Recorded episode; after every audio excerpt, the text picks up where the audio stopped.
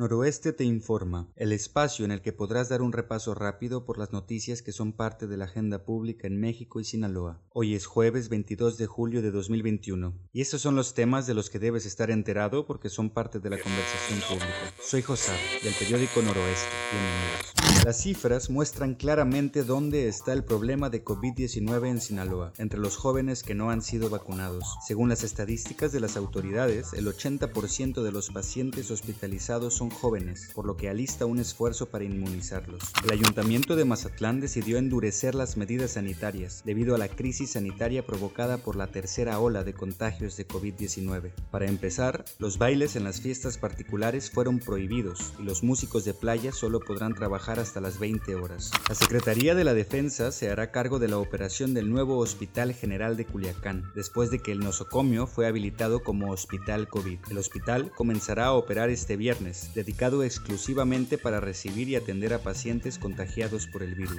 De nueva cuenta, las calles de Culiacán se convirtieron en ríos durante la intensa lluvia que afectó ayer a la capital sinaloense. Una persona murió y decenas de autos quedaron atrapados bajo el agua. Según los pronósticos, se espera más lluvia. México hizo su aparición en los Juegos Olímpicos en el fútbol varonil y goleó a Francia 4 a 1, haciendo soñar al país entero. Con goles de Vega, Córdoba, Antuna y Aguirre, México selló un partido que dominó de principio a fin y que solo permitió un gol de penal de André Guiñac, el jugador de Tigres. El lanzador sinaloense, Julio Urias, lanzó siete brillantes entradas para dejar el juego ganado 2 a 1, pero su relevo, Kenley Jansen, lo perdió en un suspiro. Finalmente, los gigantes de San Francisco aprovecharon la ausencia de Urias y anotaron tres carreras para dejar tendidos en el campo a los Dodgers. Las mexicanas vendieron cara a la derrota ante Japón en el softball femenil de los Juegos Olímpicos de Tokio 2021. En extra innings y sufriendo al máximo, las anfitronas apenas pudieron derrotar a las mexicanas 3 a 2. Esos son los temas de los que debes estar enterado este jueves 22 de julio. Este y muchas noticias más las encuentras en el portal www.noroeste.com.mx. Muchas gracias por escucharnos. Hasta mañana.